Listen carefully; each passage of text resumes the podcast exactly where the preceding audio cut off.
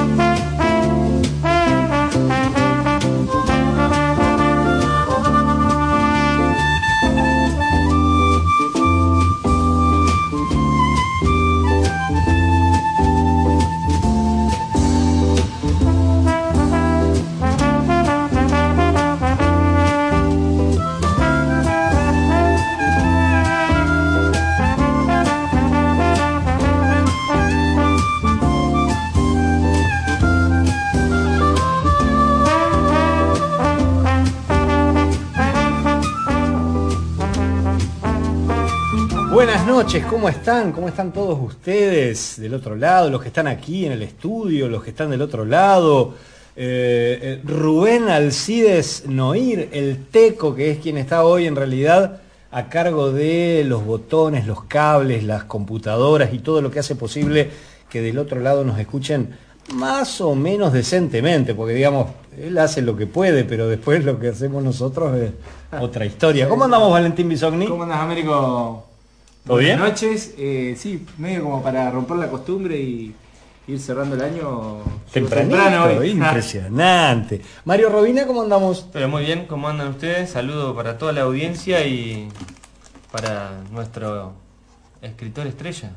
Ya lo tenemos acá. Este, Bestseller. que- Quedamos todos tan manija con la presentación del libro del gringo Villanova que lo hicimos venir este martes también. ¿Cómo andas, gringo? Bien. Mirá, está con la boca, está comiendo. No, no contesta. Tu mamá te enseñó, a mí me consta, que no se habla con la boca llena. Eh, las estrellas también comemos. Muy bien, muy bien, gringo. Me parece Estamos muy bien que estés asumiendo el- el- asumiendo ese papel de rockstar. Hacía mucho tiempo que yo no veía en el auditorio una ovación tan sostenida, tan pronunciada, tan efusiva y tan genuina como la que recibió a Jorge Gaspar Villanova este domingo en la presentación del libro Una de Rockeros. Sí, que fue un agite, como si fuera un recital, una presentación de un libro, más allá de las bandas que luego tocaron. Le faltó ponerse en bolas, nada más. No, no, Nadie me lo pidió. Yo no recuerdo un escritor acá No en la era ciudad necesario. ovacionado de esa forma. Un escritor local ovacionado de esa forma por su público. No, yo nunca, nunca lo vi eso, nunca lo vi. Por eso Sí, digo no, un no imagino la presentación de, de un libro de Oscar Urquiza Mandós a jordanistas, urquicistas y ramirianos eh, agitando No sé, yo voy a hablar con mi amigo. las manos y- voy a hablar y con mi amigo aplaudiendo, ¿de Luis? Alberto Salvareza para asegurarme que en la presentación del próximo libro de él se lo reciba así como se lo recibió el gringo, como un rockstar, con un aplauso, una ovación sostenida que duró no sé cuántos segundos, pero fue una cosa notable. No sé, yo no me acuerdo de nada. Eh, incluso yo lo escuché al gringo que dijo, ah, yo me voy, y dijo, pegó, y pegó la vuelta ahí cuando empezó el... Bueno, estamos eh, aquí en la víspera, señoras y señores, por si no se habían dado cuenta todavía, estamos iniciando este, esta nueva emisión de este programa que está empezando a terminar su segunda temporada. Así es, Temporada- son los últimos capítulos, así que no se los pierdan. No se pierda Un final últimos- impredecible. Sí, el final de temporada dura más, así que en el último programa nos vamos a quedar como hasta las 2, 3 de la mañana. Capítulo doble. Capítulo doble, claro. O triple, no sé, podríamos veré. hacerlo, ¿eh? Que con, tenemos la parrilla acá El cerca. tema es que salgamos al aire, que nos escuchen. Eso es un, de- es un detalle. Llevamos un micrófono al patio y Es un detalle. lo que salga. ¿no? Claro, sí, o o podemos quedarnos hasta el otro día incluso y que ya salga en, en- Vamos a competir en, el vivo. Gordo Puchulo, vamos a hacer eh, Claro, la- una maratón. Las 24 horas de... El gordo hizo como 48, no, Sí, no me acuerdo cuánto hizo. Y ahora se está por venir la, la nueva edición de la campaña del juguete. La edición número Así 35. es, así es. La campaña número 35, ¿vale? Así es. Vamos a estar conversando, la- no sé si hoy mismo, pero la semana que viene seguro vamos a estar conversando, porque incluso está previsto que se dé una vueltita el Ata Puchulu para conversar sobre eso y quizás también eh, el, el Oveja, Gastón Matiauda, que también colabora con, con la campaña desde hace muchos años, impulsando distintas actividades en donde las distintas bandas y las eh, y las, los artistas uruguayenses demuestran su solidaridad presentándose. Ya hay varias también actividades previstas eh, en el marco de la campaña del juguete. Jugate por un juguete es el eslogan de la campaña. Y hay varias actividades previstas en ese marco, así que también estaremos dando cuenta de eso. Pero bueno, tenemos un montón de cosas que necesitamos ordenarnos mientras vamos arrancando el mate en- aquí en la mesa de trabajo en el estudio Linares Cardoso de nuestra vieja y querida LT11, la Radio General Francisco Ramírez, Radio Nacional Concepción del Uruguay. Esta radio tiene más nombres que, que Valentín. Valentín tenés dos nomás. No, dos, solamente Valentín. La radio tiene como tres. Sí. Pues LT11 es Radio General Francisco Ramírez y es Radio Nacional Concepción del Uruguay. Y antes fue espléndido. Y antes fue Splendid y además estaba también FM Arenas, no sé si recuerdan. También. En una época existía FM Arenas y, Hasta tenía- hace dos años más o menos. y hasta tenía programación propia. Sí, sí, sí. está la bandera. Era otra, ot- Sí, todavía está tiempos. una señal inconfundible, Arenas FM. ¿Quién te dice, no? Que algún día vuelva. Villanova ya está haciendo selfies, como le encanta a él, eh, porque es un tipo muy activo en las redes desde que es un, Es Un escritor youtuber. rockstar. Es un joven youtuber. un youtuber.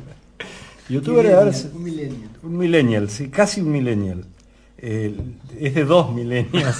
es un millennial, un bimillennial. ¿eh? Pero pas- pasó el cambio de milenio, así que. Sí, y lo Claro, pasó muy bien, millennial, está, está en pie, está escribiendo libros. pasó mucho de cambio de ahí. En esa época estaba bien. ahora no.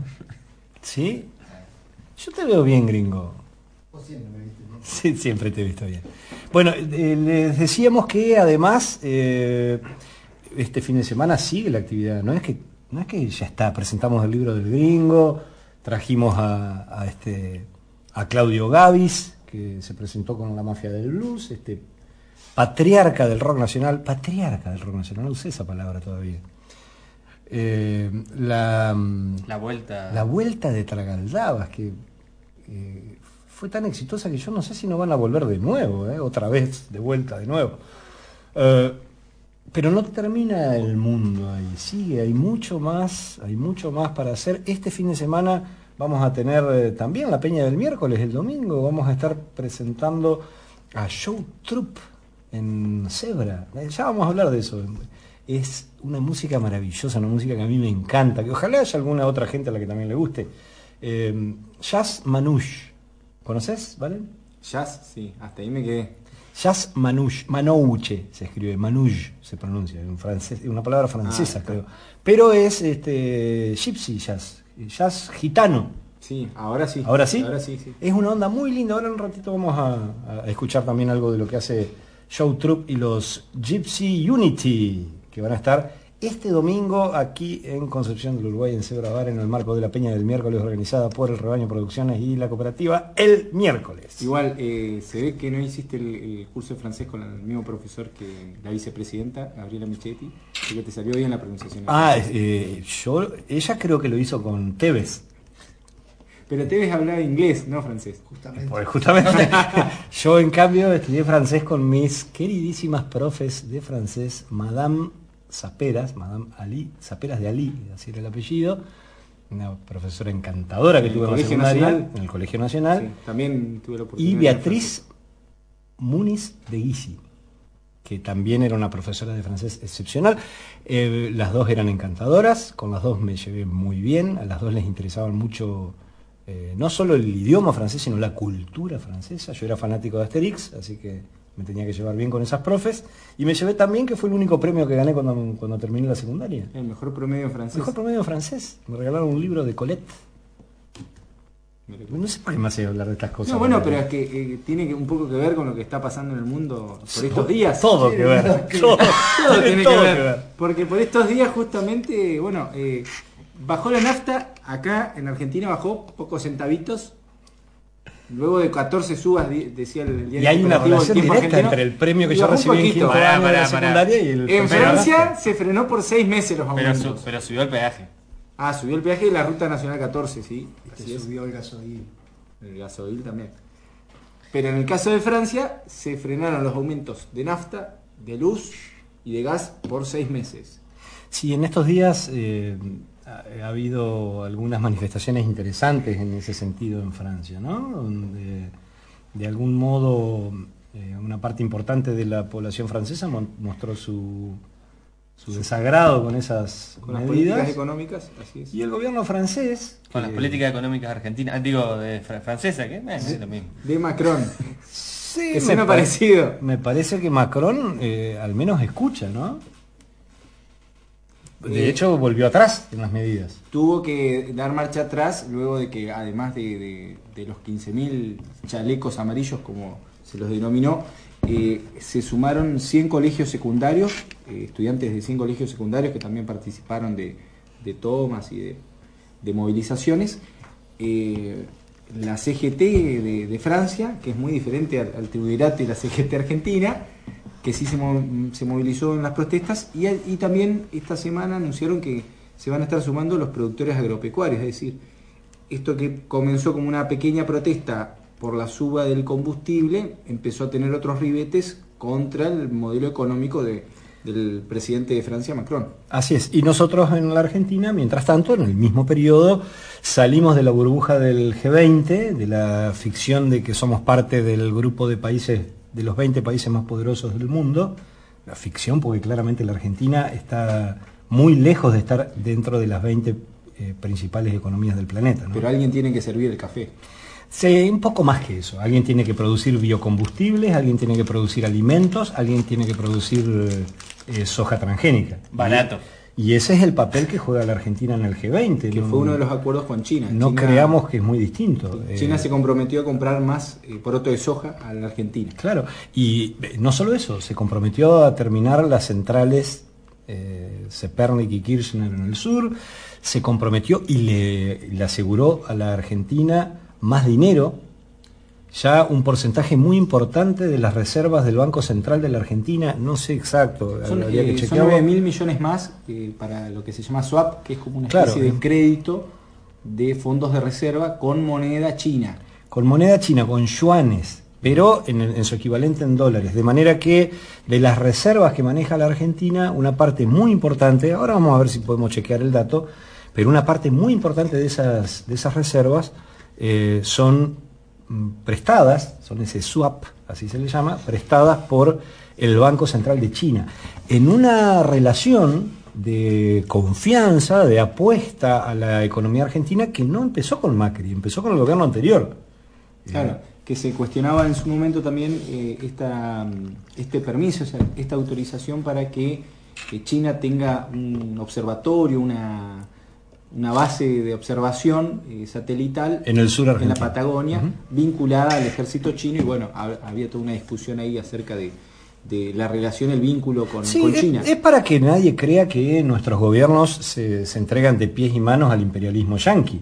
Nuestros gobiernos se entregan de pies y manos al imperialismo yanqui, al imperialismo ruso, chino, al, al, ruso, al que, al al- que pase al que primero, esté en mejores eh. condiciones, ¿no? Eh, nada, esto es broma, digo, eh, creo que la, la- Las potencias ejercen su poder sin duda, sin sobre duda, los y, países más débiles y bueno, y, y la, y la Argentina en una situación de debilidad como la que tiene relativa desde hace años y además ocupando un lugar internacional muy claro que tiene que ver con eso, ¿no? Con- uno dice proveedor de materias simbólicamente, primas, básicamente. claro, simbólicamente uno dice el que sirve el Como hace, café en las 200 reuniones como hace G20. 250 años, es igual, es lo mismo. Sí, con, con algunas con algunas diferencias que por ahí se insinuaron en el gobierno anterior, no prosperaron demasiado, pero se insinuaron de apuestas a la producción de ciencia y tecnología propia, al apoyo a determinados sectores productivos. Hoy este- el actual gobierno, el actual gobierno cambia esa apuesta, apuesta también, pero a otros sectores, apuesta a, a- a repotenciar al- a los grandes, a los, sí, a los grandes productores del, del campo, ¿no? Claro, para, pero bueno, pero para eso que a- hablábamos. y a para determinados- tener materia prima barata para poder venderle a las Sí. grandes potencias. Y a determinados sectores industriales que también terminan con, eh, contribuyendo al complejo agroindustrial. ¿no? A lo sumo, el planteo industrializador de este gobierno, que, se ha, ha coqueteado, se ha presentado en muchas ocasiones como un gobierno de algún tipo de inspiración desarrollista, el desarrollismo que plantea se limita exclusivamente a procesar algunos de los productos primarios que se elaboran en el campo. Y como anuncio, porque la verdad que de lo que se ha visto hasta ahora no hay mucho avance en ese sentido. Bueno, hoy se conocieron los datos de que cayó la industria 6,8% y sigue Cayó caída. todo, cayó la todo. producción industrial y la capacidad industrial sigue cayendo. el consumo, la fabricación de, de automotores, es- es la todo, construcción todo también cayó. Por eso la conferencia de prensa del presidente de la Nación eh, le faltó a él, le faltó decir, bueno, terminó el G20, fue lindo mientras duró, pero volvemos a la Argentina, volvemos a la realidad. Entonces, este, creo que, eh, digo, para no quedarse con el análisis superficial, esto de ah, el imperialismo, porque no todos los, los países que están en el G20 tienen la misma mirada respecto de la globalización, respecto de la situación mundial. Las principales potencias no tienen la misma mirada respecto de eso. Y paradójicamente uno de los que se dice principal opositor a, la- a los procesos de globalización y de internacionalización de la economía mundial es nada menos que el presidente de los Estados Unidos. ¿no? De modo que en un mundo complejo los análisis simplistas no ayudan, no ayudan nada más que a tranquilizar a las mentes simples. Las mentes que eh, tratan de comprender lo que pasa necesitan, necesitan indispensablemente acudir a la complejidad, a, a mirar las, las cosas en, en toda su densidad, en toda su sinuosidad, cosa que las mentes simplistas no pueden hacer. Necesitan ver todo en blanco negro, entonces eh, Trump malo, Trump malo, Putin bueno, y uno dice, ¿qué le vende bueno a Putin? Y sin embargo uno se encuentra con eso, ¿no? Con, este, o, o en algún momento Xi Jinping, ¿no? Claro. Como que O China, o China es el capitalista bueno, ¿viste? Claro, del ¿cómo mundo. capitalista? Si China es comunista. ¿Cuándo? Y uno escucha, ¿Cuándo? escucha, escucha periodistas hace- supuestamente serios y supuestamente formados diciendo, no, porque China es, es el. ¿cómo, ¿Cómo es esto? Viene uno de los principales actores, si no el principal junto con Trump del G20, es China, que es un país comunista. Y dice, ¿comunista? Eh, ¿Qué parte de la historia se te cayó de la mesa? Porque hace mucho tiempo que, que China, o sea, China sigue siendo, si- nunca dejó de serlo, sigue siendo un país con una estructura de gobierno autoritaria, sigue teniendo un, sistema de partido único, con un montón de matices adentro, pero un sistema de partido único, pero comunista dejó de ser hace mucho tiempo. De hecho, integra la Organización Mundial del Comercio, que es un emblema del capitalismo y del neoliberalismo mundial. ¿no? Entonces, Sí, es un país que tiene varios multimillonarios. Pero una claro. clase, una elite que, Y la, no se la mayor cantidad de millonarios del mundo están en China. En los últimos años, el- casi 300 millones de personas son millonarios es en el China. capitalismo Es- más exitoso del mundo. Pero claro. Porque además es un capitalismo autoritario, entonces donde hay algún tipo de eh, reclamo, de protesta, eh, se cercena, se elimina, eh, incluso casi sin que el resto del mundo se entere. Aparte, hasta el mismo acceso a internet y todo está Está restringido, a la población, a la población normal, común, digamos, no a los empresarios, ni a los que venden, a los que comercializan, sino a la población está totalmente restringido por un acuerdo que tienen con Google y con Facebook. Sí, sí, sí. No es porque a ellos se les ocurre. O sea, es parte del sistema que. Y Google y Facebook y las demás empresas eh, negocian sin pero- ningún problema con pero una potencia claro. autoritaria como es. No, son temas que, que- que forman parte del mundo en el que vivimos y que en algún momento habrá que revisar. Pero son casi las 10 menos 5 de la noche. Pero nosotros no dijiste siquiera... lo más importante que nos dejó el G20. ¿Qué? Que Patricia Bullrich sí aprendió inglés con Tevez. Ah, mira, sí, es así. ¿No escuchaste la, la, la- conferencia que dio en inglés? Me hace mal. Parecía que estaba Tevez dictándole al oído como hablaba. Era Qué algo impresionante. Bueno, indescriptible y... No, mejor no digo. Quizás ahora comprende y traduce su apellido. Silencio se hizo? ¿Qué querrá ¿Cuál decir Bullrich? Tarea para la casa. Vamos, como, como nosotros quedamos recontra manija, como les decía hace un ratito, vamos a escuchar mientras seguimos ordenándonos, mientras preparamos los, mientras preparamos los... ¿Qué pasa? No, eh, Habla. Los regalos. Está todo listo, ¿no, Teco? ¿Está todo en orden para...? Ah, pero los, los dos primeros sí. Bien, perfecto. Eh, tenemos un problemita ahí técnico, a veces pasa con el material que uno trae, sali- sacado del arcón del abuelo Villanova eh, o de algún otro coleccionista de rock local, este, pero yo les decía, quedamos todos tremendamente entusiasmados, tremendamente manijeados con lo que pasó este domingo en el Auditorio Municipal Carlos María Celsi, cuando se presentó el espectáculo intitulado, porque fue todo un espectáculo, hay que reconocerlo, Una noche de rockeros, porque ahí se presentaba el, el libro que escribió el gringo Villanova, Una de rockeros, pero también se presentaban en el marco de esa, de esa presentación oficial, porque de algún modo, aunque el libro ya estaba dando vueltas desde hacía rato, ese era el día formal de la presentación oficial. Nada menos que Claudio Gavis, decíamos, integrante del trío Manal, uno de los padres del rock argentino, uno de los grupos que dieron inicio al rock y blues de la República Argentina, eh, y nada menos que la reaparición en escena, después de más de dos décadas, de una banda emblemática de Concepción del Uruguay y de Entre Ríos como es Tragaldabas. eh, que mucha gente, incluso en las redes en estos días, en estas horas posteriores al encuentro, ha manifestado el, la pasión, la, alegría que le generó poder ver por fin a esa leyenda en vivo. Y nosotros trajimos, mm, nada más que para mm, refrescar esa pasión, trajimos eh, de algunas de las pocas grabaciones de Tragaldabas, eh, el tema 3 de. En realidad el tema es de, es de Tragaldabas, pero lo grabó Ale Ramos en algunos eh, años posteriores. Eh, Hora de Lobos, un tema emblemático de Tragaldabas. Después vamos a escuchar otro que a mí, me- a mí particularmente me gusta todavía más y que creo que es una pintura de Concepción del Uruguay. Pero ahora un pedacito de Hora de Lobos, después tenemos el informativo, después volvemos en la víspera con los obsequios de este día y todo el resto de la información. Vamos a charlar con el gringo Villanova, vamos a compartir un poco más de eh, la entrevista que le hicimos a Walter Peng, este pionero de la lucha agroecológica en la Argentina, y vamos a anunciar quiénes van a estar en el último bloque que le dedicamos a nuestros artistas locales. Pero ahora, Tragaldabas, Hora de Lobos.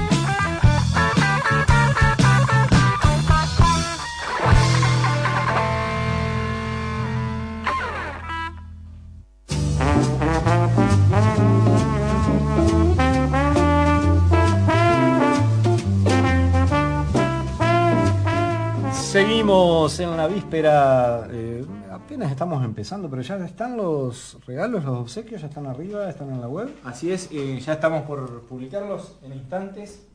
¿Qué es lo que vamos a tener para nuestros oyentes y seguidores en la noche de hoy, querido Valentín Emanuel Bisogni? Tenemos tres premios especiales. eh, el disco Bunker de Schroeder. Esta- este disco que recién salió del horno se presentó hace poquitos días en el Auditorio Ilia. Esta banda uruguayense que estuvieron acá. Que estuvieron tocando aquí en la víspera y que tiene un disco ilustrado por el Emi Pereira. Ilustrado y diseñado por el Diseñado. MP. Eh, Schroeder es un trío enormemente potente. eh, Bueno, los, los oyentes ya lo saben porque los escucharon aquí. eh, y uno de los regalos de hoy entonces es su disco Bunker, flamante recién estrenado. Así es. Y un poco continuando con este aniversario de el, el año 2018, en donde se cumple se cumplen los 100 años de la reforma universitaria, el libro 1918, la, la revolución de las conciencias y otros textos reformistas. ¿De quién es? ¿Quién el editorial autor? El miércoles, del autor Américo Schwarman. Eso se llama Autobombo. Autobombo. Y el que, el que sigue ni te digo. Y eh, bueno, este, este ya casi Perdón, ¿editado por quién? dijiste, Por la editorial del miércoles. Por la editorial del miércoles. Y otro libro también, eh, una joya, eh, el libro estrella de la editorial, eh, un éxito editorial, Ya es un best seller. un bestseller. ¿Qué eh, quiere decir bestseller, Jorge? Vos que dominás el inglés. El mayor vendedor. Muy bien. vendedor, Muy bien. Un libro de mayor ventas, eh, un éxito Vendió como cuatro. de Concepción del Uruguay. No, no, no se descuiden que está casi agotada la Casi que edición. está agotado. así que Además, van a tener que salir corriendo a las librerías. Todavía hay algunos Todavía pocos algunos. en las librerías. eh, en todas las librerías De la ciudad, es. está. En todas, ¿no? Sí. Creo que en todas. Está- En Todas. No, en todas no. En todas las librerías de libros. Porque después le decimos libre, libros, a veces le decimos claro. librería a la que vende artículos escolares, no, Claro. librería de libros. En las librerías venden que venden libros, en es. todas está una de rockeros, breve historia de cómo se construyó el rock uruguayense, el libro de Jorge Villanova. De Jorge Villanova. Pero no, no quedan demasiados, así que vayan a buscar. Aprovechen. No ahora, Es más, ahora no vayan. no, no, no. hasta se lo pueden ganar con el autógrafo, la firma de Jorge Villanova, que no es fácil de conseguir. Ah, bueno, pero eso es acá. está muy eso solicitado. acá, no en la librería. No, no, no, acá. Eso acá. Acá, en la víspera, como premio especial, eh, se lo llevan autografiado. Bien. Eh, entonces esos son los tres premios de esta noche. Anótense. en- ya está la mm, publicación en Facebook, ¿valen? Así Como es, para que la gente se a anote. través de, No me mientas, Val. Me estás mintiendo en público. No, no, así es. Me estás mintiendo en al proceso. aire. Estamos en proceso. Estamos en proceso. Estamos en, estamos en eso, dice Valentín. Estamos en proceso. Bueno, en unos segundos, apenas en segundos, va a estar publicado en el sitio del miércoles digital el, el- el posteo de, de los obsequios de este de esta edición de En la Víspera. Y en un ratito más, en un ratito más, también van a estar dos entradas para el show de Joe Troop este domingo en Zebra. En un ratito vamos a escuchar si, si nos organizamos. Iba a decir una guarangada, pero bueno, ya pasaron las 10 de la noche, así que lo puedo decir. Pero Si no seguimos es- en un medio público. Teco, el Teco me mira y hace en- gestos que identifican claramente a través de la semiótica entrerriana que comprendió qué era lo que yo iba a decir. ¿eh? Es una- un, entendimiento así intuitivo entre ambos. Eh, pero no, lo que yo decía es que si, si el Teco por ahí encuentra el material de Show Troop, eh, en un ratito también vamos a estar escuchando un poquito de qué es lo que hace, porque realmente, no sé si no es una de las primeras ocasiones en las que en Concepción del Uruguay eh, se va a poder disfrutar fuera del, del- festival, de ese maravilloso festival que, que se hace en Concepción desde hace 11 años, el Concepción del Jazz. Fuera de eso, no sé si, si alguna vez se ha presentado en Concepción del Uruguay una banda que haga gypsy jazz, que haga jazz manouche, este jazz gitano, tan característico de a quienes les gusta ese género, tan característico, por ejemplo, del laburo que hizo eh, ese extraordinario guitarrista que fue Django Reinhardt. ¿Mm?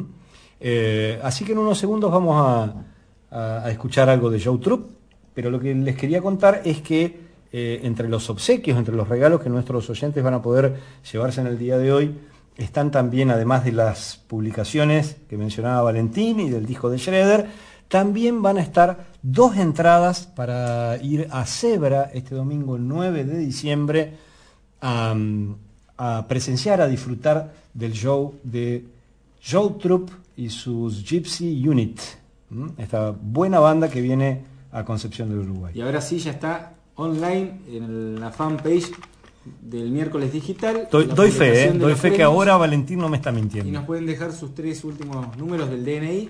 Y lo más importante esta noche es que como Jorge Villanova está acá, no puede participar del sorteo ni, ni molestar al resto de los participantes con su 381, que ya Mirá. lo sabemos de memoria. Jorge Gaspar Villanova, el domingo perdió una oportunidad de la que sigue teniendo el récord mi padre, el, el tristemente célebre récord de no ir a la presentación de su propio libro. Pero amagué. Amagó, amagó, pero no se animó. El gringo fue, como corresponde, fue a la presentación de su propio libro como tiene que ser. Eh, eh, ¿Qué más, Valen? ¿Qué me ibas a hacer mención?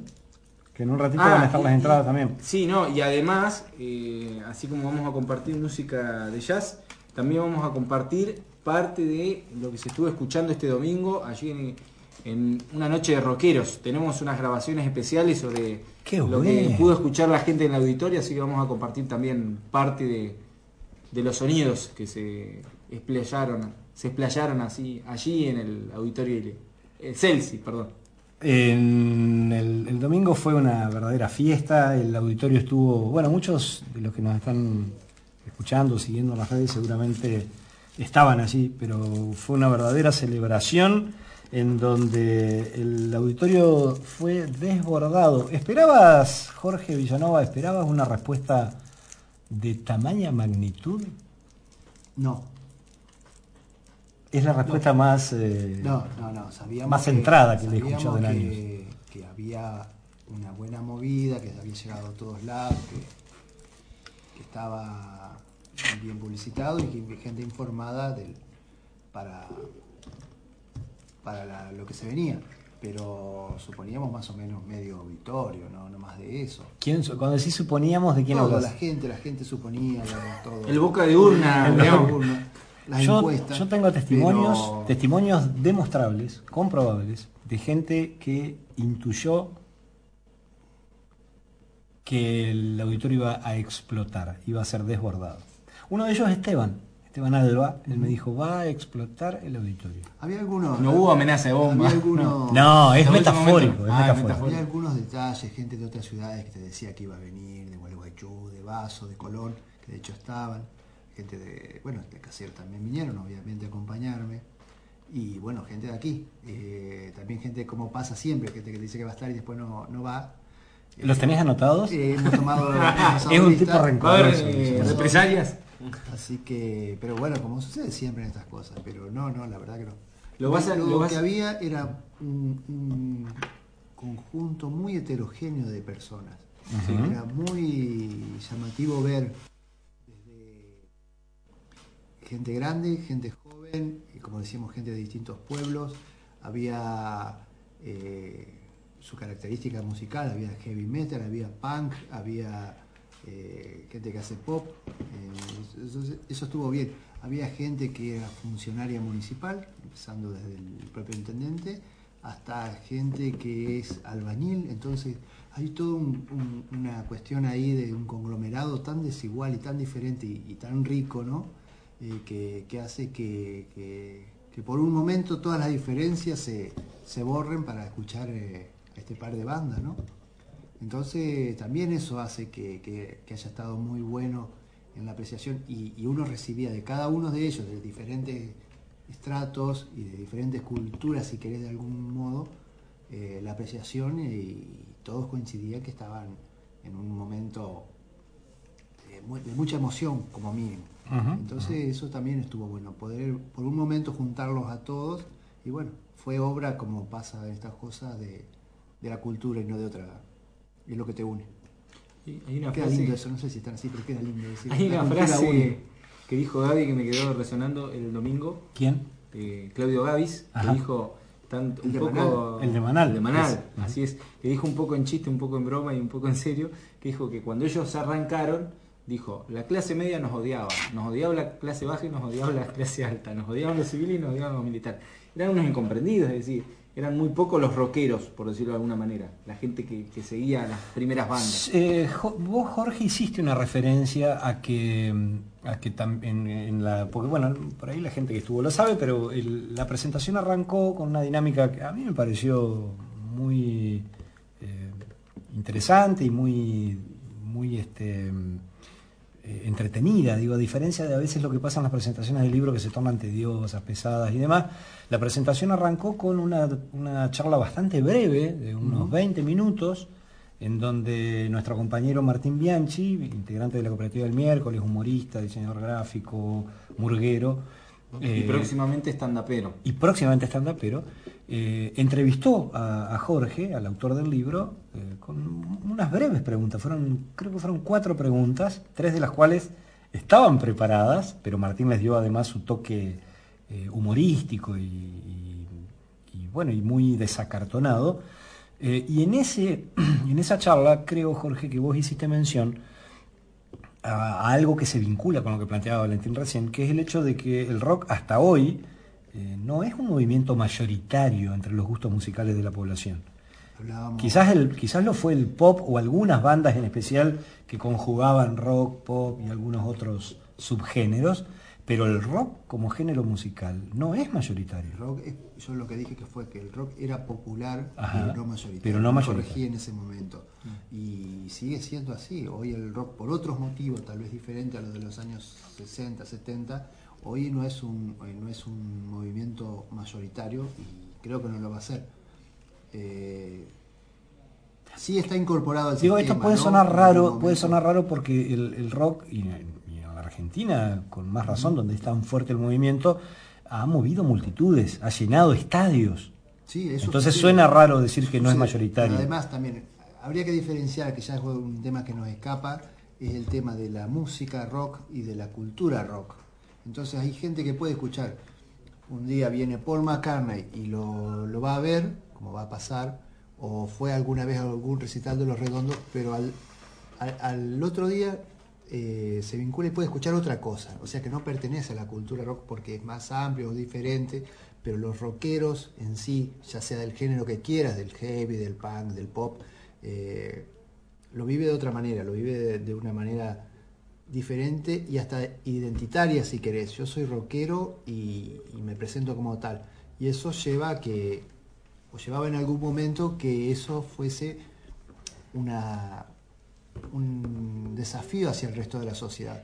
Recién me hablaba con un amigo que, que- que nos encontramos por, por estas cuestiones que generó lo del sábado, eh, un chico de hoy 40 años, pero que en los 90 tenía 20, y dice que nosotros nos peleamos, con la policía nos corría, pero también nos corrían otros jóvenes que no eran rockeros, nos veían mal. Estamos hablando de los 90, 94, 95, cuando nosotros ya éramos viejos. Bueno, eh, Imagínate ellos. ah, Viejos eh, serás vos. Eh, el- en, la, en la cuestión de las etiquetas, en un país de grietas como el nuestro, también en eso hay, Por hay supuesto. grietas eh, del rock hacia afuera y dentro mismo del rock. Eh, Gaby se- de- enfrentamientos decía- históricos entre que se Manal y Almendra. O escuchabas Manal o escuchabas Almendra.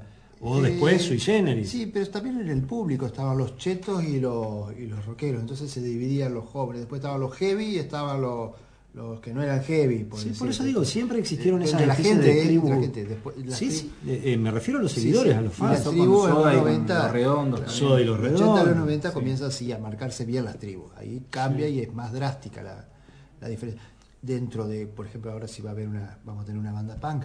eh, aquí eh, también dentro de los punk hay diferencias, dentro de los heavies hay diferencias, entonces es una necesidad permanente de de separarte, de dividir, De encasillar, de la- encasillar. de Sí, pero al mismo tiempo, al mismo ¿no? tiempo en, en el mismo género ha habido eh, algunos referentes sumamente importantes, sumamente eh, centrales en, el- en- en la existencia del, del género que han roto con todos esos que son transversales que están mucho Claro, más allá. algunos, algunos que lo hicieron quizás al final de su carrera, pero otros que desde el primer momento, estoy pensando en León Gieco, pero también podríamos pensar en Spinetta, que Seguro. incorpora eh, elementos y, y hasta tonos tangueros o folclóricos en su Lito- música, con una sí, exquisitez. eh, en realidad es eh, el mismo Spinetta con el jazz, el Litonevia, todos los que los que arrancaron. en- La banda de, de Santa Olalla, eh, Arcoíris. Arcoíris, en, en uno de sus primeros discos ya tiene una, una canción de clara inspiración folclórica. Má- Más para acá en la época, eh, León Gieco hizo una gira con la banda Animal, la banda También. metalera Animal.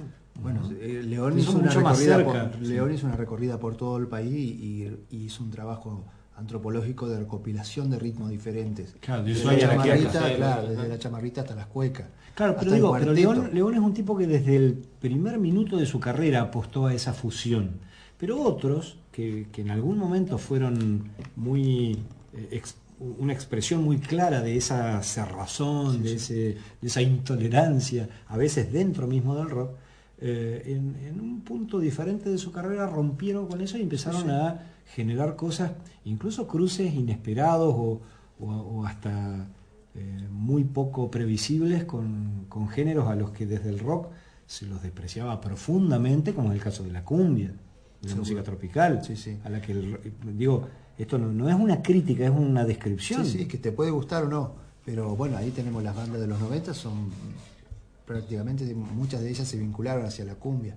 Pero también antes estuvieron los divididos con, con el folclore y que hoy Claro. lo siguen haciendo y cada vez más. Lo siguen haciendo. Eh, dentro del metal también hay una fuerte vinculación hacia el folclore de, de ciertas, ciertas bandas. Eh, y sigue sucediendo y sigue pasando, porque creo que también eso ha ido, ha ido cambiando ese encasillamiento. También el rock se va incorporando al sistema, ¿no? Eh, eso que tenía de rebeldía. El rock es parte del es siempre parte del fue sistema. parte del sistema, así que Pero- creer que hay algo que está fuera del sistema en este sistema es un poco ingenuo Bueno, hasta pero, pero en un momento eso estaba fuera y como decía, estaba eh, por fuera de la difusión, no era lo importante, no vendía, no se le daba importancia Claro, hasta que... marginal hasta que empezó- culturalmente, claro. Claro, hasta que Malvinas, todo eso que explotó y lo empezaron a pasar por las radios se hizo popular. Porque mientras no era popular no vendía. Sí, Eh, y no, es como tenía para pocas expresiones, claro, tenía Sí, pocas expresiones. Los Beatles gra- graban Revolución diciendo si de verdad lo que querés es una revolución, eh, vamos, vamos a hablar en serio. O sea, eh, viene hace mucho tiempo. Miguel Cantilo recordaba el otro día una canción de los de comienzos de los años 80, grabada, creo que originalmente grabada en España, incluso por la expresión, por una expresión que utiliza que en la Argentina todavía no era, creo que hasta hoy es bastante poco usada, eh, vives como un burgués, en el, en el estribillo decía, vives como un burgués, te consideras progre, pero Bueno, vives pero como eso- un burgués. pero eso lo decía Morris. Claro, lo decía Pato Morris, trabaja en una carnicería. Está bien, pero Pato trabaja en la carnicería es en el origen del Sí. rock. Uno puede decir, bueno, ahí se conserva la ingenuidad, la cosa revolucionaria, pero ya cuando Cantilo graba eso, ya lleva 20 años de ser parte de, de una, de una de un sistema, de un circuito comercial, Pero tampoco ellos nunca industrial. plantearon salir de eso, al contrario. No, en, el eso. origen, en el origen está que querían grabar, que llegue uno de ellos a grabar para, para sumar al resto, que fueron los gatos. Grabaron la balsa, explotó eso y, y ahí abrió la, abrió el huequito para que el resto de las bandas se metan. Pasó Por eso digo, con Sandro también, es- que, es para un que hay simposio, varios músicos ¿no? que tienen afecto con él por Porque lo además vos- apoyaba. por su origen rockero. Sí, y por su mecenazgo en cierta forma de, ayudar con alguna compra Claro, porque a Sandro cosas. se lo cuestionaba porque la música que hacía era música no- Comercial. palabras mías, música comercial, música basura, llegaron a decirle, pero grasa, mersa, como dijo eh, Claudio Gavis el otro día en el auditorio, recuperando esa palabra que ya casi no se usa, era mersa. Muy landrú esa palabra. Sí, muy landru. Era de los, de los chetos de, de hace 40 años, ¿no? Pero, eh, claro, Sandro era Mersa, pero resulta que Sandro era amigo de todos los padres del rock nacional. Entonces, después, con esa guita que, que- que juntaba gracias a hacer música Mersa, Hacía un mecenazgo. hacía un mecenazgo de los otros que no eran. Mersas y que supuestamente eran revolucionarios, pero que no tenían éxito. Entonces, digo, es de una, de una complejidad apasionante. Bueno, en la actualidad lo tenemos a, a Palito Ortega siendo casi el, el, mecenas de y Charlie. mecenas de Charlie. Claro. que lo rescató a Charlie de una situación muy complicada y que anda para todos lados con él. Igualmente eso no reivindica la música de Palito. No, por supuesto no. Ni tampoco su actuación política, ni, ¿Alguna vez se confirmó la, ni su la- participación la leyenda- fílmica en la dictadura. la leyenda aquella que no sé que no sé si era leyenda o no, que afirmaba que Cantorcito de contramano, grabado por León Gieco con los fabulosos. Cadillac, era para Palito Ortega. Esas fueron declaraciones de León, que las hizo ¿Ah, sí? en su momento. Sí. Sí, sí. Es un tema ska, sí. que- durito, durito, Sí, durito. Eh, digo, sin, sin en- entrar en la discusión profunda de esto, pero me parece que es interesantísimo porque además, eh, como pasa con, cual- con cualquiera, no, pero como pasa con muchos otros campos, en determinado momento los, los estudiosos, los investigadores de la cultura Y popular, acá tenemos uno. y acá tenemos uno que es Jorge Villanova, hacen una suerte de revisión de la historia, reflexionan acerca de lo que se vivió y empiezan a revalorizar eh, otras, otras vertientes del movimiento que habían sido descalificadas o habían sido tenidas muy poco en cuenta. Entonces, por ejemplo, surge esta línea, hasta es gracioso decirlo, pero esta línea Revisionista. revisionista nacional y Sí. popular del rock argentino, que dice que, que- que se niega a admitir que el rock nació en la cueva, con, Con los gatos, gatos, y demás, claro. sino que nació 10 años antes con lo que después serían los del Club del Clan, básicamente. Y ¿no? antes también con Eddie Pequeñino. Eddie y todo porque es el que graba- graba una canción sí. que vengan a bailar el rock Sí, o algo sí, por el estilo. Bueno, Gaby es uno de los que adhiere a esa teoría, pero, digamos, él es el, el que dice esta división nunca existió y lo dijo hace poquito en un reportaje, incluso tocó con Johnny Tedesco hace, Hace poco hace tiempo. un mes, menos de un mes. Sí, Gaby de todas maneras dice algo mucho más interesante Eh, que lo dice Gaby precisamente de- en, el, en el prólogo de tu libro, Villanova. Que no se lo vamos a contar que no se lo vamos a la contar. gente para que lo Claro, compre. La gente tiene que ir a comprarlo. Y Pero leerlo. Lo, lo que dijo, y lo dijo este domingo, así que vale la pena Pero de- pero recuperarlo, es que eh, es que la, lo estoy buscando en el libro, ¿eh? Te lo digo yo. sí. Eh, De que no solamente. la verdad es que todo esto, dice Gavis, no salió de la mítica cueva de, de Pueyrredón, cuyo carácter bohemio la ha convertido en supuesta cuna suprema del rock nacional. Escuchen esto, ¿eh? Lo cierto es que ni Papo, ni Spinetta, ni yo, dice Claudio Gavis, en el, prólogo al libro del gringo Villanova, Una de Rockeros. Lo cierto es que ni Papo, ni Spinetta, ni yo fuimos nunca a la cueva, ya que éramos menores y no podíamos entrar en ella. Menciona mucha otra gente que, que tampoco fue nunca a la... Y acá afirma lo que es, creo yo, la hipótesis más importante que planteó Claudio Gavis y a la que el libro que escribió el gringo Villanova le da un enorme sustento, que es la siguiente. El rock y el blues de la Argentina nacieron en muchos lugares casi al mismo tiempo. Hay que reconocerlo definitivamente, dice Claudio Gavis, y entender que muchos de ellos, muchos de los pioneros, estaban en el interior del país. Y esa es la importancia que Gavis le asigna a este trabajo que hizo el gringo eh, cuando lo analiza, habla un poco más de Entre Ríos, por la que él siente un, amor especial, no solo porque sus padres eh, eran entrerrianos, sino también por su relación con, con estos extraordinarios músicos entrerrianos con los que hace años que Claudio Gavis toca, que son los, los gurises grandes ya, creciditos, De la mafia del de la blues. mafia del blues. Tucho Clerici, el turco Taleb y su hijo Yamil, Seba Castaño, etc. Y termina diciendo Gavis que este trabajo de Jorge Villanova, crónica seria, documentada, interesante y divertida del nacimiento y evolución del rock argentino en la aparentemente careta Entre Ríos, contribuye a la mejor comprensión de un género que, aunque hoy ya está asumido, durante décadas fue detestado y perseguido. Me parece que esa, esa frase final del prólogo de Gavis es una maravilla que el gringo, él no lo va a decir porque vieron que se hace el duro, se hace el recio, pero, este, pero que verdaderamente llena de, satisfacción, gratifica muchísimo que un prócer del rock nacional como Claudio Gavis diga esto del trabajo de un amigo y compañero nuestro, ¿no? Y que bueno, que acá en Concepción Uruguay, la cuna del Congreso de Oriente, además de, de hacer independentismo, también se hizo rock. También se hizo, el- también aquí Antes, se antes que en la capital del país o en simultáneo. Bueno, para el lado B, para el segundo tomo, puede ser un cartelito, ¿no, gringo? En el diseño, algo que diga la- la- alguna fotito simbólica de Concepción del Uruguay, Sí. alguna de las que van apareciendo, porque Sí. esto el gringo no lo dice, pero desde que salió el libro ahora, la cantidad de material extra que viene recibiendo, fotos que estuvo buscando durante años y no aparecían y ahora se anuncian. Ah, ahora quieren subirse todos al carro. Ah, ¿cuál- ¿Cuánto Ah, vale una los foto? amigos del campeón. ¿Cuánto vale una foto de Papo tocando en el arroyo Urquiza? Claro. ¿Eh? En el año 81. Uno. ¿Cuánto vale esa foto? Que hace 20 años que el gringo la anda buscando y que ahora parece que aparece. Sí, aparece. Además de un montón de publicaciones, un montón de cosas. Bueno, sobre todo la valiosa son las de los grupos locales. Esto O es como lo nos que- contaba Esteban Alba, el grupo Estrella encabezado por una señora en, los, en los 70. Eso es fabuloso. todo esto está apareciendo y ha, desen- ha sido desencadenado por la edición del lado A de una de Rockeros. Y por ahí, en una de esas fotos, que puede ser la próxima etapa, ya anunciamos el diseño, después lo hablaremos con Martín Bianchi y Gringo, a ver qué, qué opinas vos.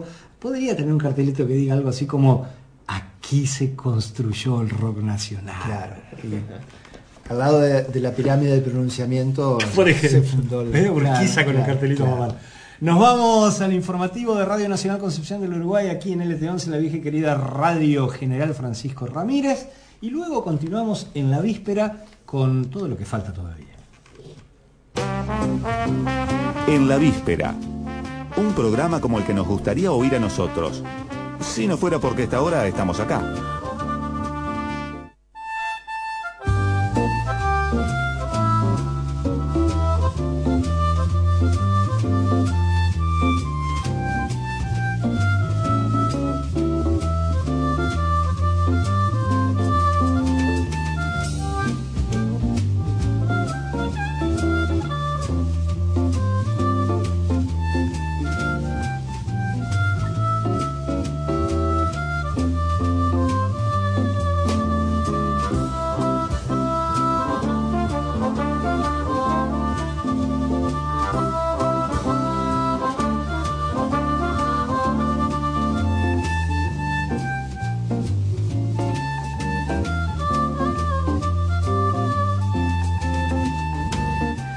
Seguimos aquí en la víspera y estábamos conversando con el gringo Villanova de todo lo que ocurrió el domingo. Quedamos todos tan enganchados con esto que vamos a seguir charlando como seis meses más, pero no aquí en este programa porque si no va a ser una Aburrido. abu- aburrido.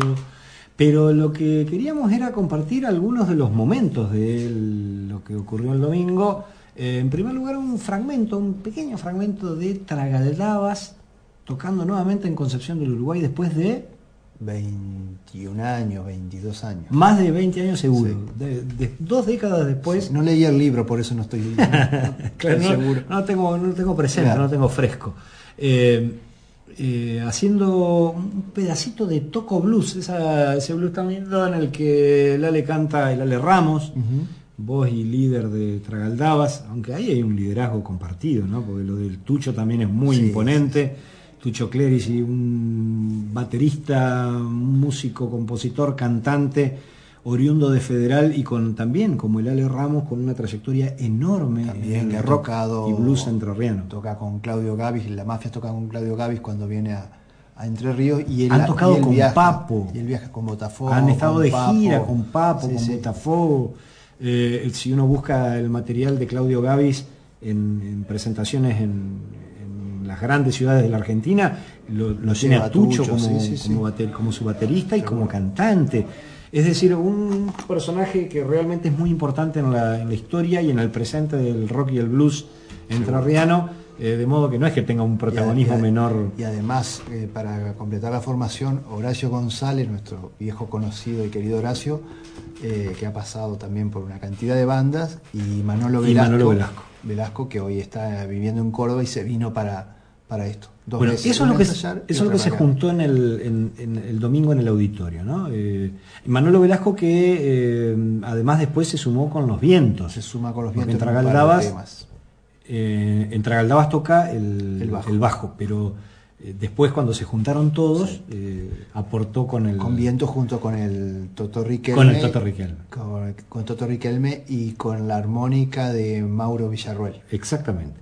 Bueno, pero decíamos, un, pedacito de lo que fue este domingo, Tragaldabas en vivo nuevamente, 20, más de 20 años después, de nuevo tocando en Concepción del Uruguay, por primera vez para mucha de la gente que estaba en el auditorio, Seguro. que solo conocía la leyenda y pudo escuchar a esta tremenda banda de rock y blues entrerriano que hizo historia y que cuya leyenda, creo, desde el domingo no podrá ser otra cosa que seguir Crecer. creciendo. Llegas a tu casa,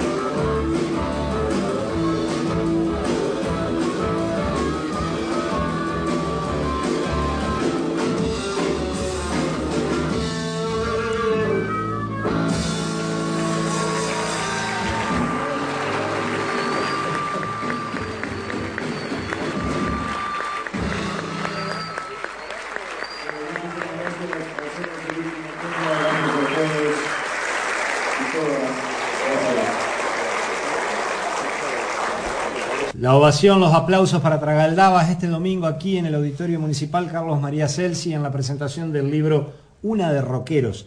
Eh, no soy de Chicago ni de Nueva Orleans, yo soy de la costa del río Uruguay, cantaba Ale Ramos en esta canción, hace- allá lejos y hace tiempo, y ahora también. Eh, el momento más emocionante para vos, gringo, como autor del libro, ¿cuál fue? Ay, no, todo. Desde antes, ¿no? De- no, no hubo un momento ahí, porque además, en realidad, como le pasa a los anfitriones, tiene que estar atento a todo y iba y venía. Pero momento emocionante, qué sé yo. Después empezás a tomar conciencia.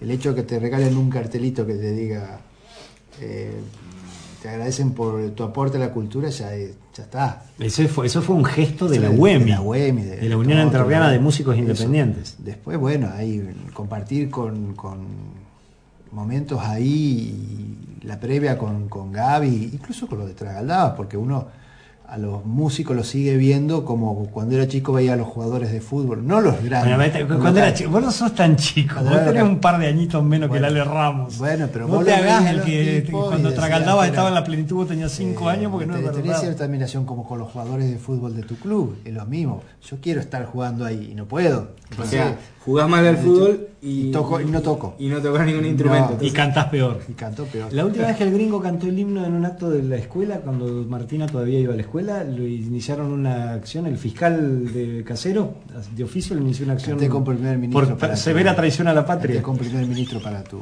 información. Sí, sí, cantamos juntos esa noche, ¿te acordás? Eso es lo bueno de cantar entre Claro, ese es el problema que no nos acordamos de nada, hacemos cada cosa y A mí, a mí personalmente Pero- me, me pareció muy emocionante el momento en el que Claudio Gavis, ya en el cierre, con el libro en la mano, dijo que ese libro era literalmente ¿eh? un extraordinario aporte antropológico e historiográfico a la cultura de Entre Ríos. No es poca cosa que uno de Sí, los padres yo- yo del no escuchaba nada, en ese momento Bueno, yo no vos no escuchaba estarías, yo escuché, yo lo escuché. Es el en- momento que está registrado en la tapa, en la nota del miércoles. Que Exactamente. está Gaby con el libro en la mano y hablándole al gringo, Sí, ¿no? sí, y sí, al público. o sea, que Sí, están ahí. eso es una, es una, verdaderamente es una, un reconocimiento muy Lo que yo decía hoy, acá, hablando con un par de, de personas en diferentes momentos, que el libro es un, es un punto que ha traído, ha venido a remover muchos sentimientos de mucha gente, y que me tocó a mí hacerlo y que es el centro de todo esto, y obviamente con, conmigo ahí. Pero que hay una cantidad de factores que se dieron para, para que esto sea un libro que estaba guardado, destinado a- al archivo personal, que lo rescata la cooperativa, mucho tenés que ver vos en eso, de, de- de impulsar, hay que publicarlo, hay que publicarlo, hay que publicarlo. Eh, se da la conjunción también de, de que aparece Tucho en escena y dice, no, acá hay que juntar a Tragaldaba y venir a tocar. Eh, Gaby está a un paso de eso, entonces... Tucho, que, por ahí la gente que estaba se dio cuenta, pero no sé si lo valoró en toda su dimensión. Tucho estuvo toda la noche sobre el Sí, escenario. porque O sea, toca estuvo en, los- las dos baterías. en las dos bandas, en los dos shows, con la misma energía, con el mismo despliegue. Una cosa formidable. Pero, bueno, y, y sigo agregando que hay una cantidad de gente que obviamente venía eh, dándose manija con esto del libro, que, que aparezco en un libro, que estoy, que las anécdotas que pasamos, que nuestra vida, que nuestra adolescencia, que nuestra juventud. Y entonces se dio un conjunto de cosas, que no es solamente mérito mío, eso es lo que quiero decir. Hay un, hay una cooperativa atrás, que, eso también es lo más valorable, un conjunto de gente que se asocia para hacer. Y el libro también es la asociación de un grupo de gente que, el mismo Toto que pone la- la casa de la UEMI para ensayar, para que vengan los tragaldab. Gente como Cristina Salvareza que pone su casa para que gente se quede ahí. Entonces hay mucha gente que no, que por ahí no la nombramos en ese momento y se nos pasó. La Pero, librería que te ponen el libro ahí, lo exponen y lo, y lo- y lo piden. Entonces, las, todo las distintas, las distintas eh, instituciones, comercios, Los concejales que votaron a favor del proyecto de ordenanza y los concejales que votaron en contra. Todo, todo, todo. ¿De Pero? de, De- del subsidio, de los del subsidios subsidio para, para poder financiar los- el libro. Aquellos concejales que votaron declararlo visitante ilustre a Gaby, los de la gestión Claro, anterior. 2013. 2013, también recordemos a esa gente que lo votaron unánimemente. Sí, sí, sí. Entonces, un- eh, no, y particularmente para la noche de la presentación se, se conjugaron varias voluntades, que no solo destacamos también eso, porque, porque además nos enorgullece. Mucha gente que apoyó para que, que eso sea es lo posible. bueno. Eso Claro, es lo que poder juntar a, a organizaciones diferentes Seguro. que se hermanan en, en el amor por, por la cultura nuestra, por un género que no ha sido tradicionalmente reivindicado como parte de nuestra cultura, como dice Gaby en Sí, el sí, prólogo, y ¿no? lo dijo el domingo Mucho tiempo detestado y hoy por fin reconocido como parte de nuestra cultura. También dijo eso Gaby, ¿no? Sí, dijo que, que- Que no era un libro solo de rock. y que era un aporte a la cultura nacional. Dijo, Exactamente. Pues yo digo, no, no es poca cosa lo que, lo que se generó y la cantidad de personas que, y esto yo lo quiero marcar también desinteresadamente, porque un montón Totalmente. de gente que no gana un centavo con todo esto que por- se hizo. por ejemplo. Por amor al arte. Por ejemplo, nosotros mismos. Pero no, pero todos, Ah, ¿eh? los, no, pensé- los sí, sí. amigos y compañeros de la UEMI, de la Unión de Entrerriana de Músicos Independientes, encabezado por el Toto Riquelme, eh, los integrantes del rebaño Producciones, encabezado por el Oveja Matiauda. Eh, la gente de, de las distintas instituciones y comercios que apoyó y que de alguna manera colaboraron, hasta Agmer prestando la casa para, para que luego eh, agasajemos a todos los músicos con una, con una cena. El personal del auditorio. El también, personal del auditorio que puso la, la mejor onda, como siempre, en cada cosa Sí. que organizamos.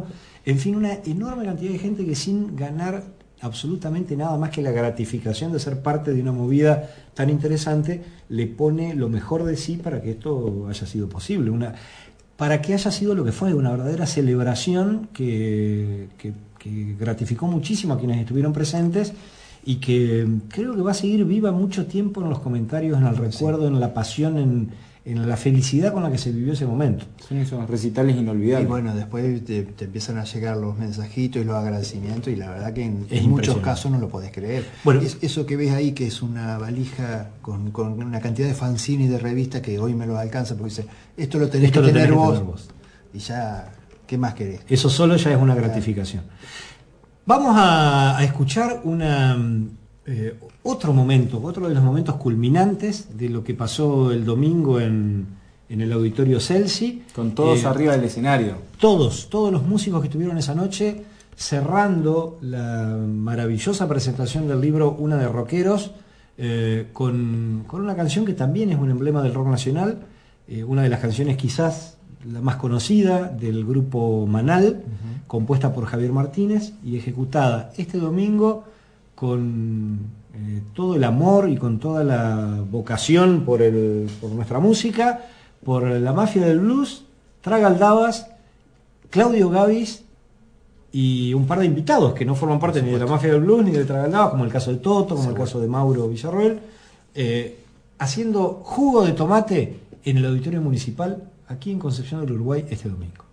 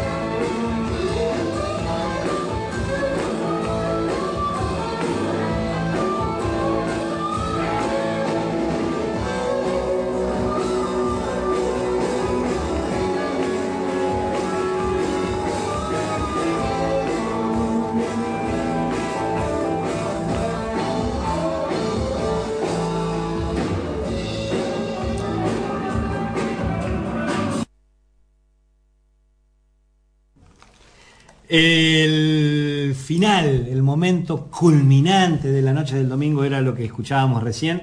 Eh, todos los músicos, todos los artistas sobre el escenario, encabezados por el señor Claudio Gavis, con sus casi 70 años, que eh, no, lejos uno de, de atribuirle esa edad Gavis, ¿no? Uno conversando con él, viéndolo moverse arriba del escenario, este, tiene la actitud vital de un, de un joven. Sí, ¿no? sí, como muchos de los de su generación que han podido llegar bien y otros vemos que no. Pero en el caso de Claudio, y fíjate que, que él Lo que no Javier quiere decir que no se canse, ¿no? Porque No, ya a la una de la mañana estaba molido. Javier Martínez, Claudio Gavi. No, no ha sido el caso, por ejemplo, de Alejandro Medina, que ha estado bastante Claro. mal en estos últimos tiempos. Bueno, gente de 70 años, el cuerpo ya, la máquina no, no es lo mismo. Sí, sí. Dependerá del cuidado que han tenido o, por- o de la misma naturaleza. Pero bien, bien, Gaby. Sí, vale. No, una cosa que también que nos olvidamos de mencionar, porque del otro lado mucha gente está escuchando lo que fue toda esta noche del domingo, una noche de rockeros. Los invitamos a que ingresen al miércoles digital para ver toda la galería de fotos de Mario Robini y de Clara Chauvin, eh, con las mejores eh, imágenes, los mejores momentos de toda la noche, y también que aprovechen a leer la crónica, la nota sobre lo que fue la noche eh, en el sitio del miércoles digital. La verdad que van a, se van a encontrar con varias cosas que los va a emocionar. Los que los y las que estuvieron el domingo en el auditorio revivirán seguramente algunos momentos y quienes no pudieron llegar o no pudieron entrar, porque en un momento hubo que cerrar las Sí. puertas e impedir que siguiera accediendo gente porque estaba desbordada la capacidad del auditorio, eh, bueno, podrán eh, saber qué es lo que ocurrió ahí. Gringo, gracias por acercarte nuevamente a conversar acerca de todo lo que estás eh, viviendo y de todo lo que ha provocado este gran trabajo que se llama Una de Rockeros, el lado A, y que seguramente en unos días más vas a empezar a trabajar en el lado B. Ah, sí.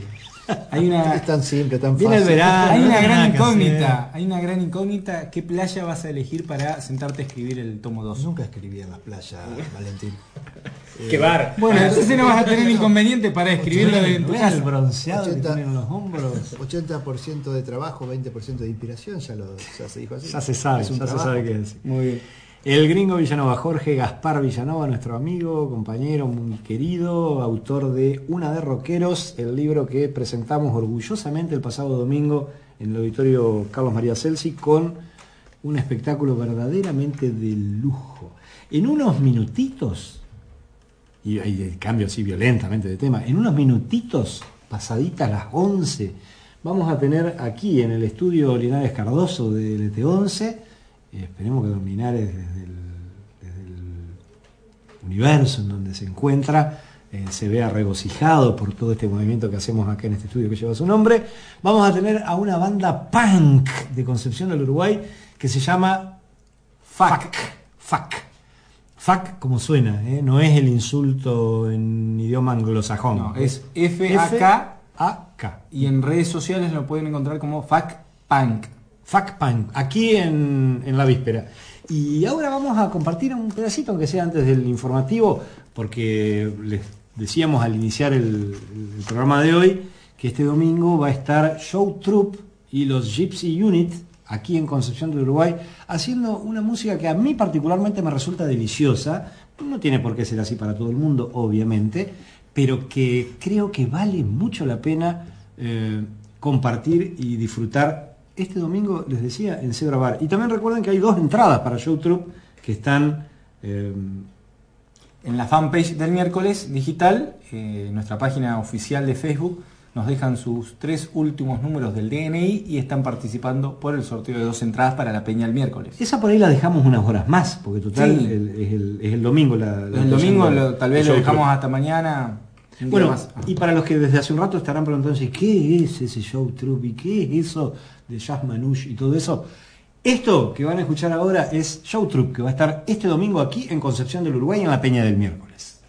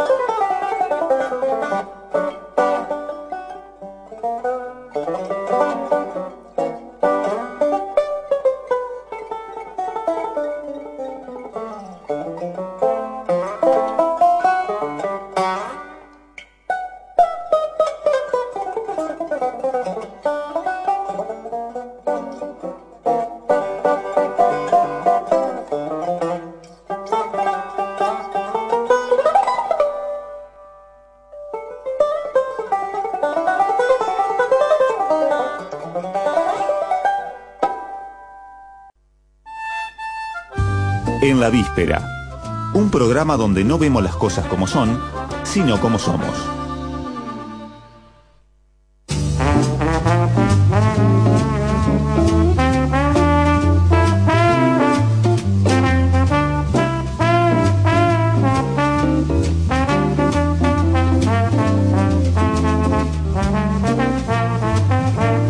Seguimos en la víspera, pasadita las 11 de la noche, ya están acá los grises de Fuck Punk.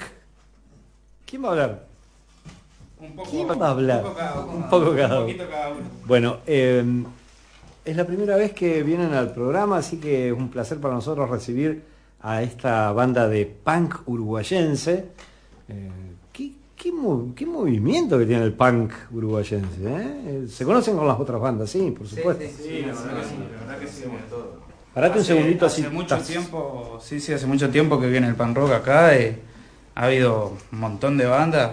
La verdad que eso es lo que tiene Concepción, que mucho pan rock, mucho pan rock.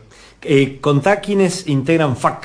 Bueno, eh, tenemos a Jano, que es bajista, Brian Punky, guitarrista. Jano ahora está con la guitarra. Sí, sí, vamos a hacer un acústico. A hacer un Nosotros acústico. hacemos pan rock, batería, power, pero vamos a hacer un acústico. Qué bueno. un qué par de temas como para Ah, sí, difundir, sí. ¿viste? Jano dij- dijimos. Jano, que es el bajista, Brian el punky en guitarra, Romy en batería y Caio Hoy, hoy. Romy a cargo del cajón. del cajón, perdón. Exactamente.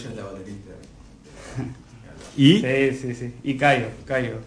En guitarra Guitarra, también. Guitarra, sí, sí, sí, exactamente. Y la voz, Acá Alejandro. Alejandro. Sí. Eh, FAC en una época era Fuego al Capital. Siempre, siempre. Sigue siéndolo. Sí, sí, Ahí va, sí, ahí sí, va. exactamente. Eh, como Que un eso trasluce, mensaje. trasluce el mensaje anarquista de. Eh, es un mensaje más que nada en repudio a las empresas multinacionales, por ahí crean mucha desigualdad de clase social. Eh, más que nada, en- eh, por ese sentido le pusimos el nombre. punk. Ahí va, al ahí va. ¿Cuánto tiempo hace que vienen laburando, Gurises? Y FAC arrancó en el año 2008. Ah, ya Tenemos una- unos 10 una años, historia. sí, ya para cumplir 11, porque Mirá. más o menos fuera febrero, eh, finales de enero. Los que nos están escuchando no lo ven, pero son todos. Salvo Cayo por ahí. Todos gurises jovencitos, digamos, ya 10 años de. ¿Eh? 10 años de claro, trayectoria sí, no sí, es poca sí. no, cosa. no, no, eh, digamos que en la banda No, fueron- Cayo también, es broma. fueron- es broma. un pibe, ¿verdad? Un pibe, Cayo. 98 años. El, el rock no te, deja, no te deja envejecer a veces. Exactamente, esa es la idea. Esa es la idea. Miralo a Claudio Gaby con 70 años arriba del escenario. Eh, no, sí, han pasado varios integrantes en la banda desde- que arrancamos, sí, hemos pasado varios pibes. varios pibes. Han dejado sus canciones también, algunos. Eh, sí, sí. Bueno, ¿qué, ¿con qué van a arrancar? Eh, bueno, vamos a arrancar con un tema que se llama Impunidad. Impunidad. Fuck, aquí, en la víspera. Fuck Punk.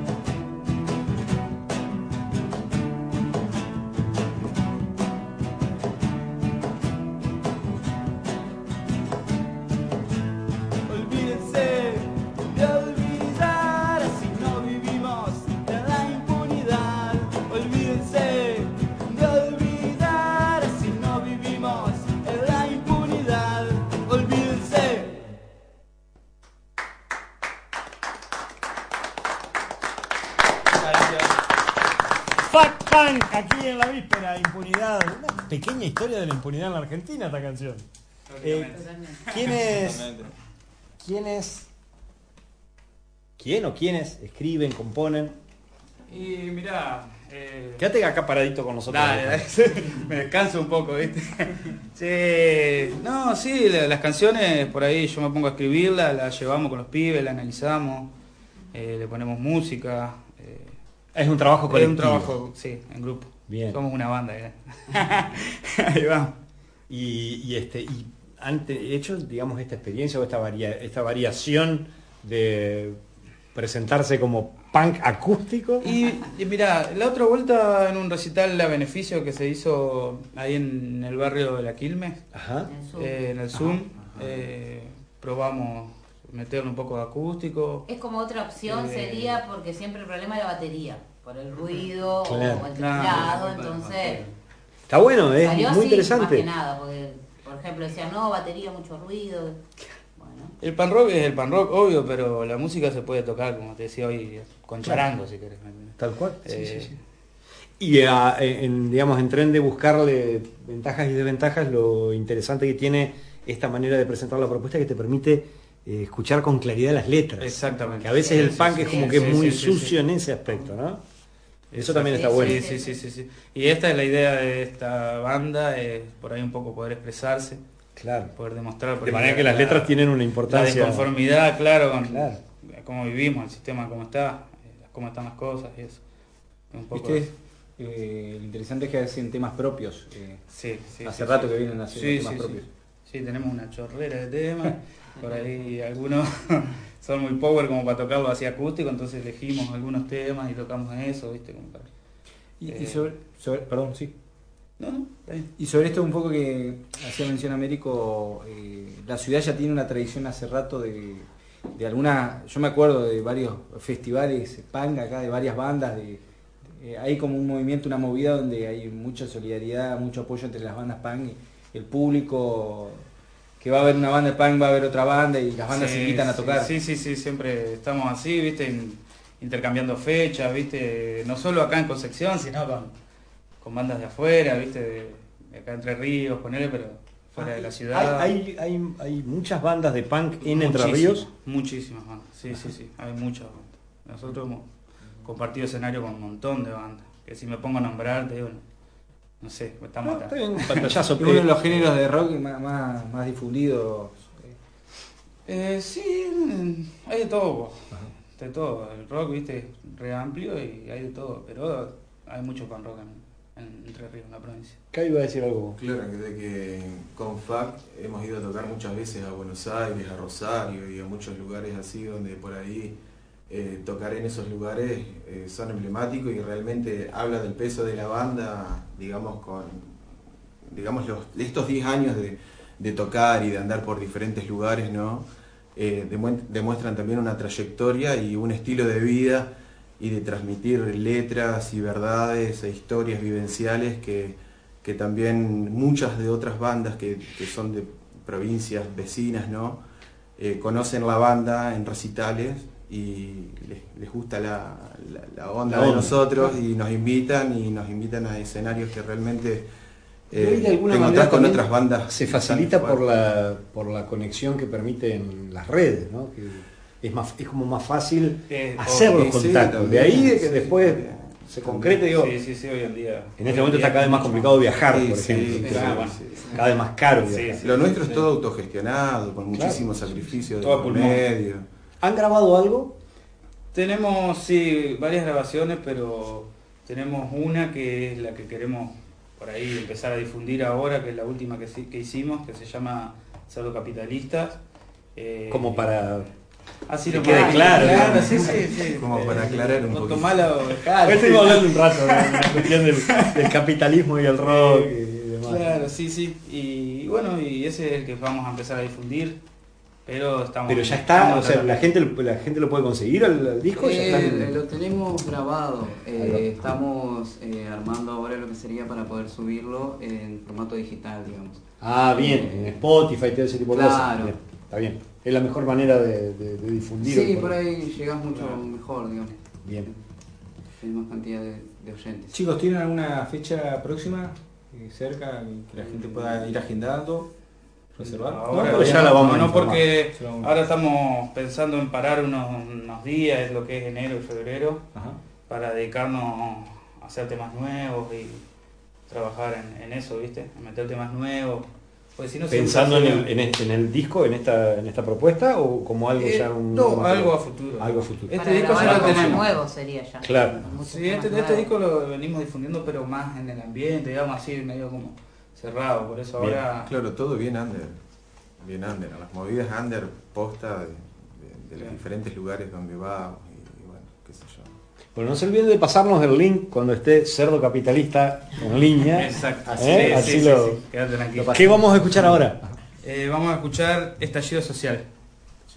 Fuck Punk, aquí en la víspera, en la Radio Nacional de Concepción del Uruguay. Este, bueno, es un tema justo que está incluido dentro del último disco. Un, dos. Un, dos, tres, va.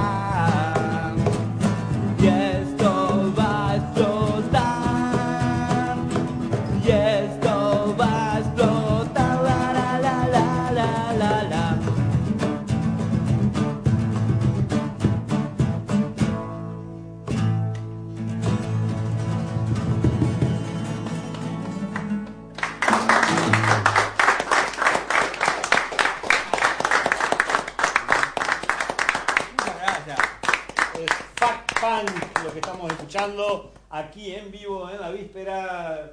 Sí, está bien el micro que esté acá abajo, no hay problema.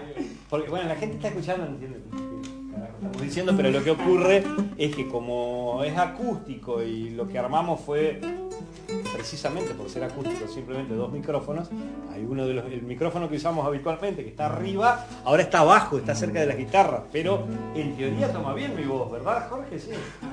Sí, tengo bien. Perfecto. Eh, no te quiere escuchar a vos. no, claro, este bloque es para escucharlos a ellos, no a mí. Eh, la revolución. La revolución. Esa es lo que yo estoy viendo acá, soy un privilegiado, estoy parado casi sobre la lista de temas de Fuck Punk.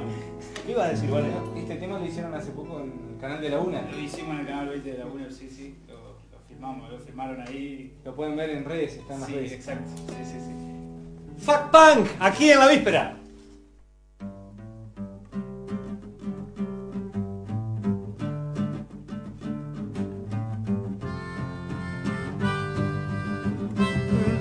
Si no me acuesto no me levanto Si no laburo no tengo un mango Y sin un mango ya no me alcanza para vivir Los precios suben todos los días Los sueldos son una porquería Y de esta forma se hace difícil poder seguir si te callas te roban la vida, si reclamas que la policía, que los de arriba te mandarán para reprimir. Yo mientras tanto sigo aguantando y mientras pueda seguir currando, pero siempre seguir anhelando la revolución. La la la la la. La la la la la. La la la la la la la la la.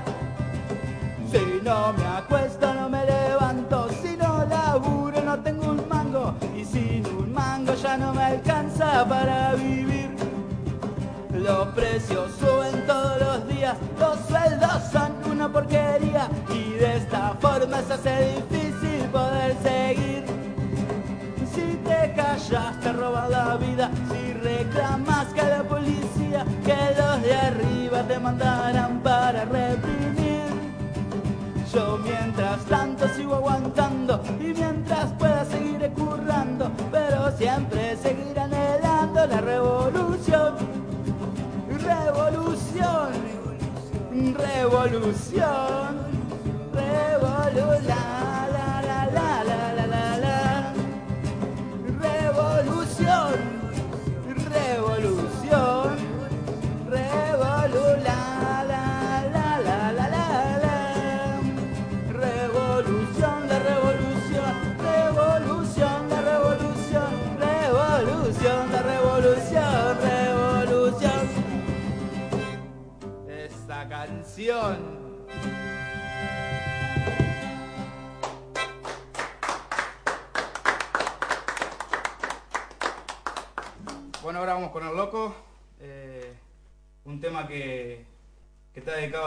discriminada eh, por la sociedad. Por pensar diferente. Porque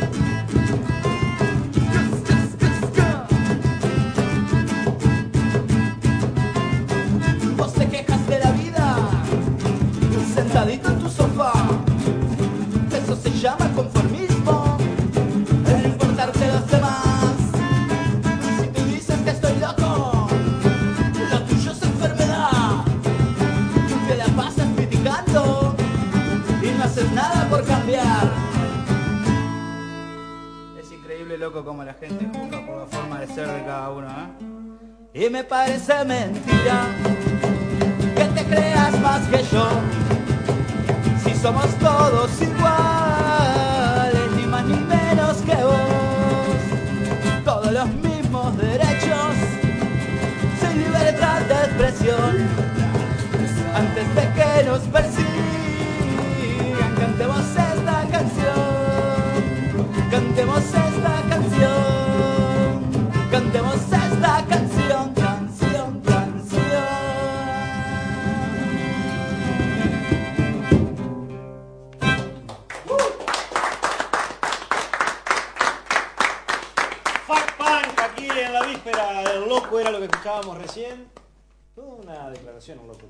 hicieron recordar que hace poquito leí que hay planteos muy serios, muy interesantes de filósofos del derecho y filósofos políticos que plantean que es necesario que se le empiece a reconocer legalmente el derecho sobre su propia persona a las personas que están eh, diagnosticadas como locas. Exactamente, ¿no? sí, igualmente este tema más que nada habla por ahí de la gente común, digamos, no, eh, digamos, que por ahí, por pensar diferente, por tener una ideología diferente a la común de la sociedad, digamos, como que te juzgan y te, te discriminan, digamos. Y te rotulan como loco cuando... Exactamente, por vestimentas, por Sí, sí. peinados, por, Por pensar cosas distinto. que nada que ver. o Es sea, una forma de descalificar de. Claro. Exactamente.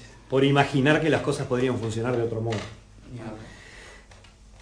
Nos vamos a ir yendo, nos faltan apenas unos minutitos para despedirnos, pero eh, no sin antes escuchar una canción más de Fuck Punk y agradeciéndoles. Ah, tenemos unos segunditos después de Sí, que termine para anunciar los ganadores, Así es. Pero agradeciéndoles. Hay una remera para eso. Ah, también te trajimos una remera así para Si sortear. Ah, impresionante. esos últimos cinco minutitos. Genial, sí, cómo no. qué Llame primero. El que llame primero se gana la remera de fan. Sí, o, sea, o la sorteamos en el próximo programa. no El próximo programa. No se preocupen. Eh, pero bueno, no sin antes les decía agradecerles por la presencia. Por, para nosotros es un placer muy grande Gracias a recibir a nuestros y nuestras Gracias, artistas. Así que el espacio. Eh, es casi como una, una cosa de mucho orgullo para, para nosotros en relación con nuestra ciudad de origen y con nuestro territorio, el, el despliegue impresionante de gente joven además haciendo, creando, creando, produciendo, produciendo, creando sus propias canciones, mostrándolas, animándose a hacer lo que más les gusta. En el caso de ustedes con 10 años de laburo, bueno, muchísimas gracias, un placer enorme para nosotros recibir a Fuck Punk aquí en nuestro programa en la víspera y nos vamos con campaña electoral. Campaña electoral, para que no nos siga cagando. En 2019 Para que estén prevenidos para el año que viene. No, no tanto por lo menos. tenemos el año entero para escuchar campaña electoral Fuck Punk aquí en la víspera en LT11 Radio Nacional Concepción del Uruguay.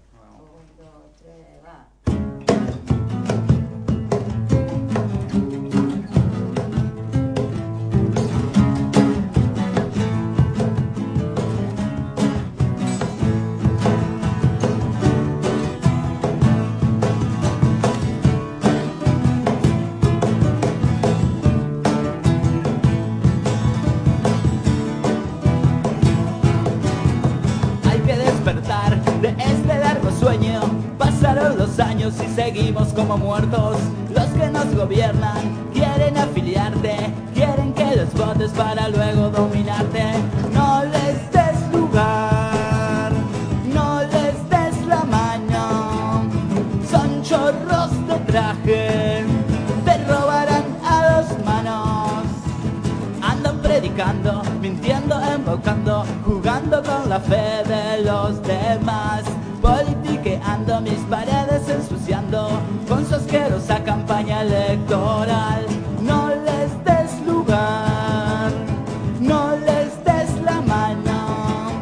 Son chorros de traje, te robarán a dos manos cerdos poderosos, políticos religiosos, de su secta no quiero participar. Déjenme tranquilo, yo estoy bien con mi familia y con mis amigos que son los que siempre lugar,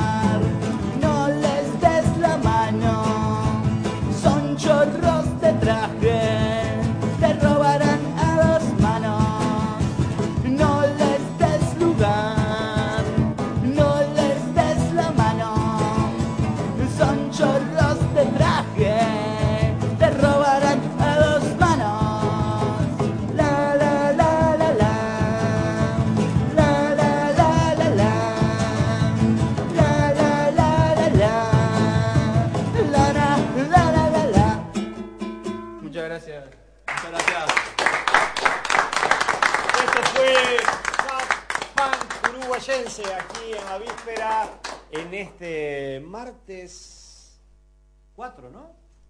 4 de diciembre, ya parece mentira, se va este año 2018. Eh, muchas gracias de nuevo, Ulises, por haber estado acá. Un placer para nosotros. Muchas Valen, gracias. tenemos los ganadores ya. Así es, eh, ganadores de esta noche, Estefanía con el 491, Gustavo con el 875 y Sixta con el 480. Eh, la, la producción se comunica por privado. Así es, y damos unas horas más para las entradas quizás hasta el Para la viernes. peña del miércoles, así es. Así que sigan a través de la fanpage del miércoles digital para conocer las entradas. Y la semana que viene vamos a estar sorteando la remera de FAC. Así es, y nos vamos, nos vamos cuando son casi las once y media de la noche, recordándoles que este es un programa periodístico cultural que aspira a ofrecer una mirada humanista desde Concepción del Uruguay, apoyada en un análisis naturalista de la vida, enlazando coyuntura y estructura, con ejes en la región, el ambiente, los derechos humanos y el bien común, con informes, entrevistas a protagonistas, mucho espacio para la cultura y un lugar relevante para la sonrisa y la reflexión. Eso es lo que cada martes intenta hacer en la víspera, el programa de la cooperativa el miércoles. Hasta la semana próxima.